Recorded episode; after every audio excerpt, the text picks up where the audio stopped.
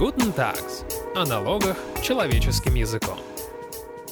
Здравствуйте, уважаемые слушатели! В эфире подкаст Guten Tax и его ведущий Алексей Савкин. В середине марта Минфин и МИД обрадовали нас предложением приостановить с недружественными странами действия соглашений об избежании двойного налогообложения. Такой вот у России ответ на односторонние санкции на включение нашей страны в черный список стран, не сотрудничающих в налоговой сфере. Возможно, соглашения перестанут действовать примерно с 40 странами. Так вот, чем это грозит бизнесу? Как к этому можно подготовиться?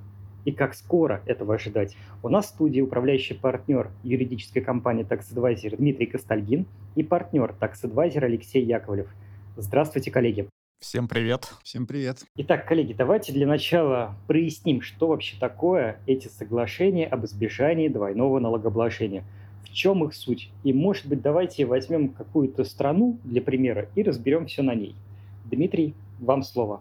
Ну, давайте общо скажем, э, для чего нужны соглашения об избежании двойного налогообложения. То есть, с одной стороны, из названия уже следует, что основная цель этих соглашений устранить двойное обложение граждан или компаний, то есть это распространяется обычно на граждан и компании, и в основном это касается налогов на доходы, то есть либо это налог на доходы физических лиц, либо корпоративный налог, налог на прибыль и еще налог на имущество в данном случае.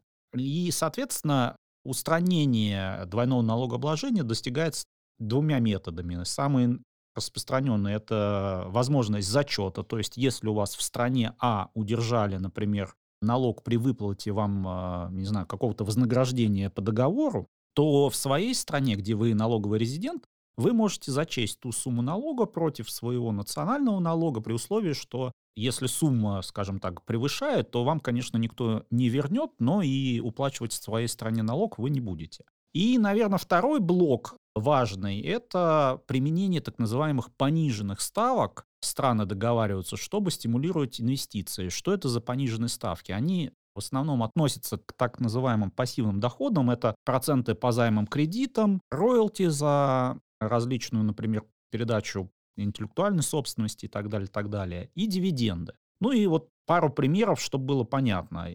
Причем страны могут еще договориться, что определенные виды доходов облагаются только вот в конкретной стране. Например, у нас в соглашении с США роялти облагаются только в США. То есть если мы из России платим какой-то американской компании роялти, то в России налог по соглашению не должен уплачиваться, не должен удерживаться, Получатель денег исключительно платит в США. И так до сих пор. И, и так до сих пор, потому что оно у нас на сегодняшний день соглашение действует. А могут применяться пониженные ставки выплатят дивидендов. То есть у нас базовая ставка по дивидендам между юрлицами это 15%. Соглашения обычно предусматривают пониженные ставки. Они могут быть 5 или 10% в зависимости, например, от размера инвестиций, например, опять же, той же американской компании в свою российскую дочку. А есть другие соглашения, если мы там посмотрим э, примеры Австралию или Турцию, например, там есть пониженная ставка в отношении роялти, то есть она тоже будет не 20%, как если бы мы удерживали налог в России, если бы соглашения не было, а 10%.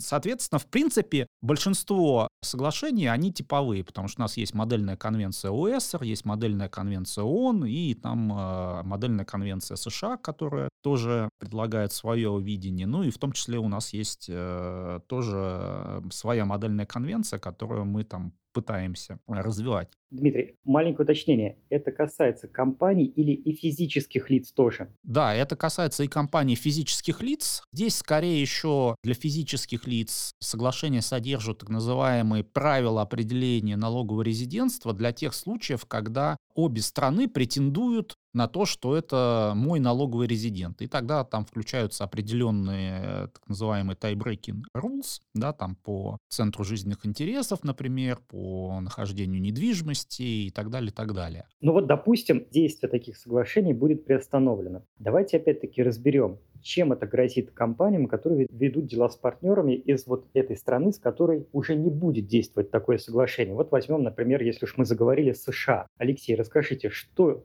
сразу же изменится для этих партнеров в России и в США? Ну, смотрите, во-первых, разберемся в терминах. Каждое соглашение предусматривает правила его расторжения или денонсации. Они довольно сложные, и они предусматривают в том числе определенный период после которого соглашение Ну, слава богу. перестает. Но речь же идет о приостановлении. Режим приостановления не предусмотрен в Ну, скажем так, добавим, мы не нашли ни одного соглашения, где был бы такой механизм. В то же время есть э, Венская конвенция о праве международных договоров, которая предусматривает, что если одна из сторон международного договора существенно его нарушает, то вторая сторона вправе, как ответную меру, приостановить его действие. Вот, судя по всему, если приостановление все-таки будет происходить, то оно будет происходить вот со ссылкой на вот это обоснование. Это первое. Второе. У нас есть наш федеральный закон о международных договорах, где тоже есть режим приостановления договора. Там есть разные варианты, какой орган его принимает. Но самое главное его отличие от э, денонсации – это то, что ну, как бы договор ставится на паузу. То есть он не расторгается. И более того, вот 39 статья нашего закона о международных договорах говорит о том, что госорганам надо всячески стараться не допускать каких-то дополнительных действий, которые препятствуют в случае необходимости, когда вот этот режим приостановления закончится, да, вернуться к его исполнению. То есть это пауза. Алексей, маленький уточняющий вопрос. А в течение какого времени это происходит? Вот, условно говоря, сколько у предпринимателей есть времени? Там, два месяца, три месяца, полгода? Если приостановление, в чем его минус, что оно происходит практически немедленно. Ну, если только в самом указе, которым будет этот режим вводиться, не будет указано, что он там, не знаю, через месяц будет. Вот когда, по-моему, в ответ на то, что Латвия приостановила соглашение об избежании двойного налогообложения с Россией, вышел указ президента, если я не ошибаюсь, то он не содержал, то есть, грубо говоря, с момента его публикования... Но по общим правилам этот 7, режим. дней, по-моему, да, у нас по указам. Да, единственное, вот интересно, опять же, в этом режиме приостановления, что потом все равно потребовалось принятие федерального закона о приостановлении соглашения с Латвией. Но опять же, в отличие от режима денонсации, который предусматривает определенный период, и более того, как правило, учитываются налоговые периоды по налогам, да, у нас по некоторым налогам налоговый период год вообще. Соответственно, к сожалению, режим приостановления, он, ну, как бы менее в этом плане позволяет в целом, наверное, спланировать наперед какие-то свои действия. Ну, предположим, вот отвечая на вопрос, предположим, приостановили. Как это прям коснется? Вот если вы не являетесь, э, скажем так, лицом, которое как-то претендует на статус налогового резидента России, или там вы не получаете доход, который потом будет претендовать Россия и США и на зачет э, налогов, уплаченных э, в одной стране против другого, то никак. Если вы российская компания, которая вы должны заплатить проценты, допустим, американской компании, которая вам заем предоставила, то вот тут возникает проблема. Давайте так, в большинстве соглашений об избежании двойного налогообложения для процентов либо предусмотрено полное освобождение в России, потому что они там будут облагаться, да, в стране, резидентом которой является получатель, либо минимальные ставки. Единственное, я бы добавил, что мы должны эти ситуации рассматривать с двух сторон. То есть это мы смотрим, проценты платятся из России в США, Да. но есть и обратная ситуация, когда из США платят в Россию. И там тоже зеркально. То есть в США не удерживается налог, он платится в России. Но если, продолжая то, что говорит Алексей, у нас соглашение приостановлено, то получается при выплате из США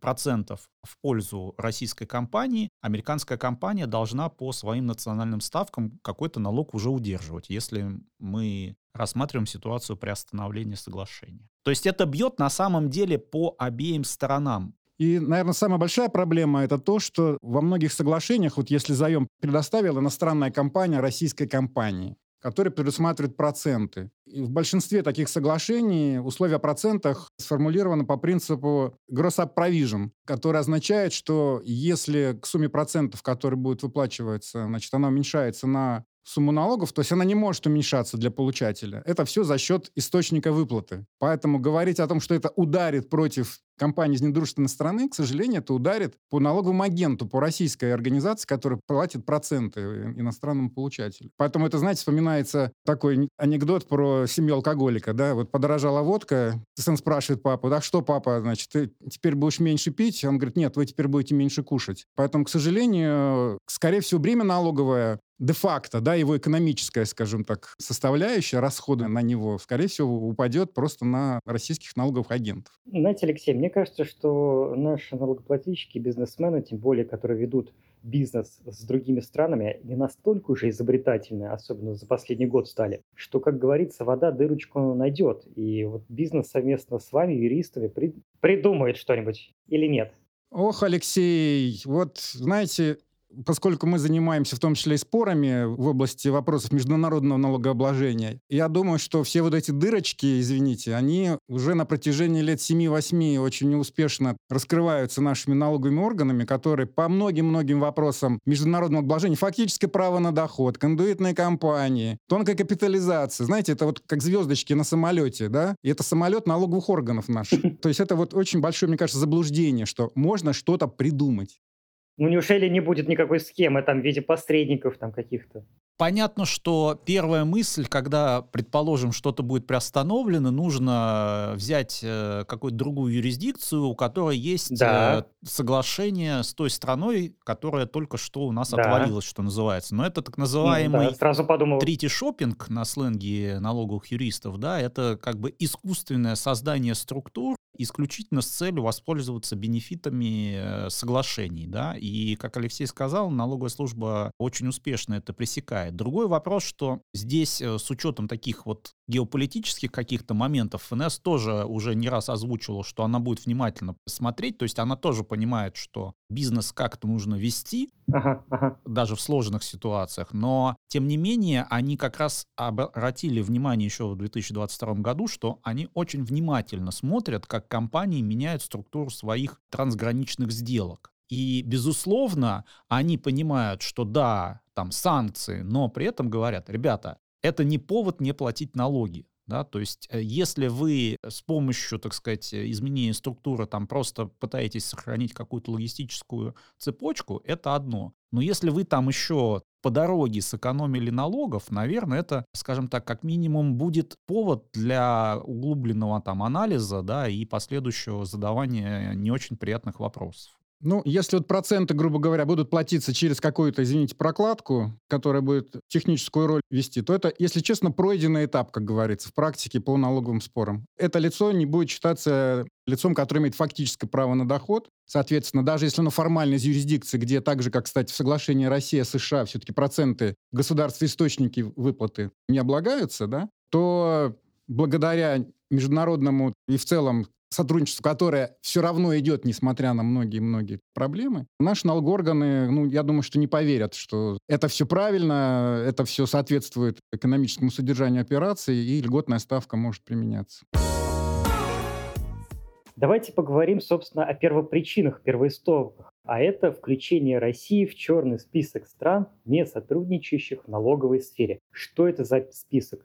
Кем Россия не сотрудничает? Почему нас туда включили? Ведь в ответ мы и расторгаем эти сиданы. Ну, совершенно верно. Здесь, э, если мы смотрим пресс-релизы Минфина, они как раз э, вот эту историю с приостановкой позиционируют как ответная мера на включение России в черный список. И, как мы понимаем, основанием для включения в этот список стало введение у нас режима САРов, специальных административных районов. Это как раз такой спецрежим, который позволяет крупнейшим налогоплательщикам передвигать из других юрисдикций свои иностранные компании на российскую территорию, российскую юрисдикцию, но применять э, весьма интересные и вкусные, скажем так, налоговые льготы, в том числе пониженные ставки там, по дивидендам и так далее, и так далее. А нюанс в чем? Что вот этот, назовем так, фреймворк Европейского Союза когда какая-то юрисдикция включается в черный список, он достаточно обширен. Какие последствия да, этого включения с точки зрения законодательства Европейского Союза? Евросоюз предлагает как минимум странам принимать несколько базовых мер против вот этой юрисдикции, которая в черном списке. Базовые меры, ну, можно их так перечислить. Во-первых, вводить запрет на вычет затрат, если ваши компании работают с этой юрисдикцией, да, вводить более жесткие правила по контролируемым иностранным компаниям, которые позволяют, например, отсрочить уплату налога, которая на этом кике в этой юрисдикции с черного списка. Удерживать по повышенной ставке налоги, которые вы выплачиваете в пользу, опять же, компании из этой плохой юрисдикции.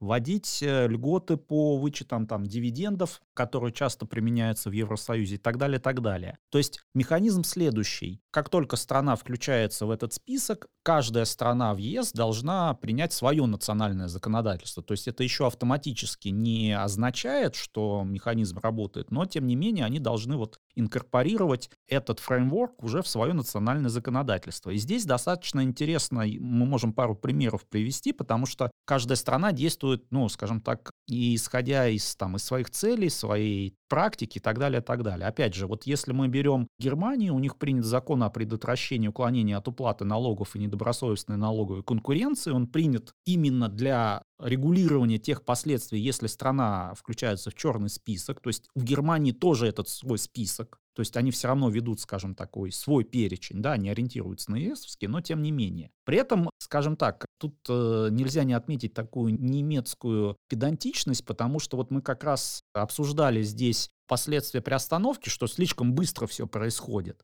А если мы посмотрим на вот этот закон Германии, то они как раз дают время компаниям, прежде всего своим, да, которые работают с компаниями в этой юрисдикции, которая внезапно да, стала, да, это же тоже происходит вот список включили и все. Что я имею в виду? Ограничения вводятся постепенно. Например, если они вводят ограничения на вычет дивидендов, он вступит в силу через три года с момента включения страны. То есть это, очевидно, сделано для того, чтобы не было сюрпризом для бизнеса, они могли перестроить, и им сказали, вот, ребят, с этими не работаете, мы вам даем время перестроиться. Четыре года отсрочки на вот это правило, на запрет признания расходов. То есть это не мгновенно вступает, а некая отсрочка есть. Но при этом с Германией есть интересный нюанс, который, мне кажется, многих слушателей, скажем так, удивит, потому что этот закон говорит еще о следующем, что все выгоды из соглашения об избежании двойного налогообложения с этой юрисдикцией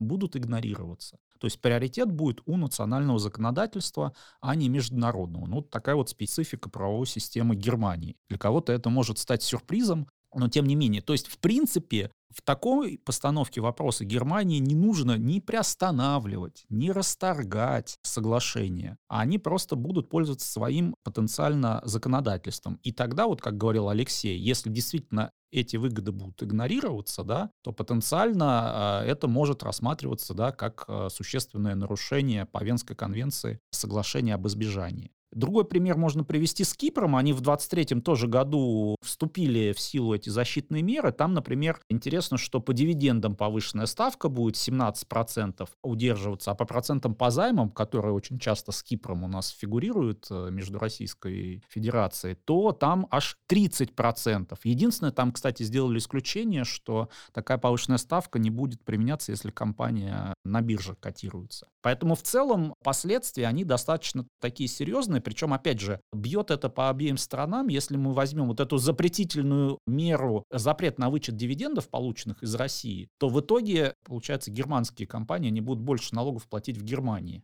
И меня вообще всегда, если честно, удивляло, когда какое-то дополнительное налоговое бремя или там какие-то вопросы значит, начинали предъявлять к процентам по займам, а займы пришли сюда, в Россию, тело-то займа пришло сюда, здесь эти деньги работают, они во что-то превратились. Не, ну понятно, что всякие, наверное, да, но очень часто на эти займы там здесь строились производства какие-то. И теперь на это все падает вот это дополнительное налогообложение. Причем интересно, что ведь некоторые компании из даже недружественных стран, они продолжают работу в России, даже под рисками каких-то своих э, претензий, да, по своему национальному законодательству. А теперь мера это понятно, что бьет, скорее всего, по двум сторонам. Но, кстати, вот Алексей совершенно верно подметил, что в продолжении, по-моему, после вот этого анонса Минфина была встреча РСПП с президентом, и там как раз обсуждалось, что должны быть тогда некоторые меры для таких компаний, про которые ты упомянул, меры, которые должны инкорпорированы в российское, видимо, законодательство, если, предположим, будет какая-то приостановка. Тут, кстати, вот еще важный, мне кажется, момент. Мы говорили про метод устранения двойного налогообложения через зачет.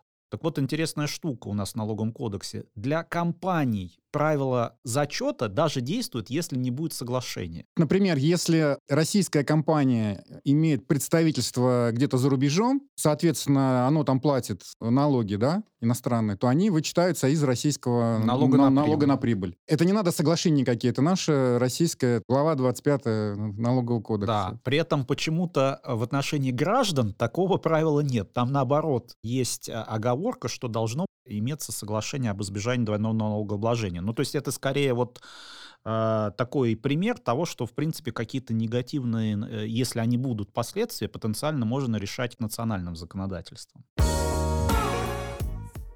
Коллеги, ну и, конечно же, под конец хочется разобрать практически, как всегда, вопрос. Судя по всему, все-таки эти соглашения будут приостановлены. Можно ли, возможно ли это вообще как-то бизнесу подготовиться ко всем этим изменениям? Это вообще реально? Если да, то что можно было бы сделать? Ну, трудно сказать, если честно. То есть, во-первых, надо понять, а что за ситуации у конкретного бизнеса, да, то есть какого характера платежи. Ну, во-первых, может быть, подумать, посмотреть по срокам этих платежей. И сейчас, кстати, ведь у нас э, есть вообще-то ограничения на там, те же выплату дивидендов, наложенные указами президента России, ну, скажем так, с точки зрения валютного регулирования. То есть у нас выплата дивидендов уже ограничена другим законодательством. Поэтому, как говорится, может быть, вот он и повод сейчас пока не выплачивать дивиденды и, соответственно, не попадать под э, дополнительное налоговое бремя. Но также с процентами, да, то есть выплату-то тоже можно, в общем-то, или роялти, например, в общем-то, по крайней мере, подвинуть. А что касается вот каких-то шагов поменять структуру, то любая структура, которая не продиктована деловыми целями, а продиктована налоговыми целями, она будет потенциально рискованная. И здесь, конечно,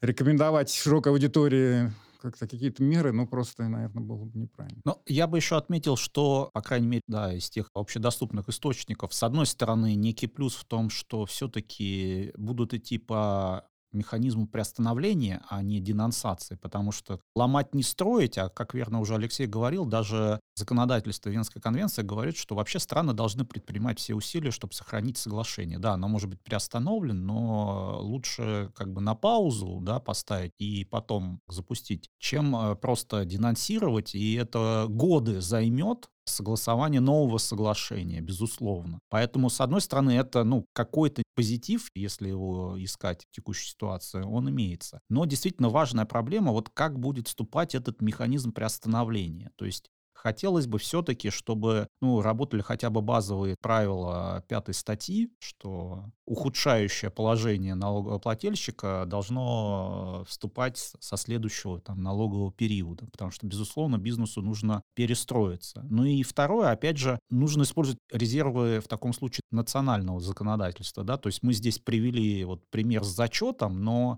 потенциально ничто не мешает законодателю предпринимать какие-то дополнительные послабления да, для тех же, условно назовем, дружественных инвесторов. Да, вот у нас в этом указном праве по валютным ограничениям да, есть, как говорится, из недружественной юрисдикции, но, в принципе, дружественная компания или компания такая терминология есть. Поэтому хочется, наверное, какого-то взвешенного подхода, не просто вот на зло маме отморожу уши, да, а исходить все-таки из интересов бизнеса, ну и в целом, получается, в данном случае общества. Ну что ж, будем надеяться, что так оно и будет, и этот взвешенный подход будет применен. А на этом мы будем завершать уже наш выпуск. И напомню, что сегодня мы говорили о приостановлении действия соглашения об избежании двойного налогообложения. И спасибо за обстоятельный разбор этой темы управляющему партнеру юридической компании Tax Advisor Дмитрию Костальгину и партнеру Tax Advisor Алексею Яковлеву. Всего доброго и удачи. Всем пока. Всем пока.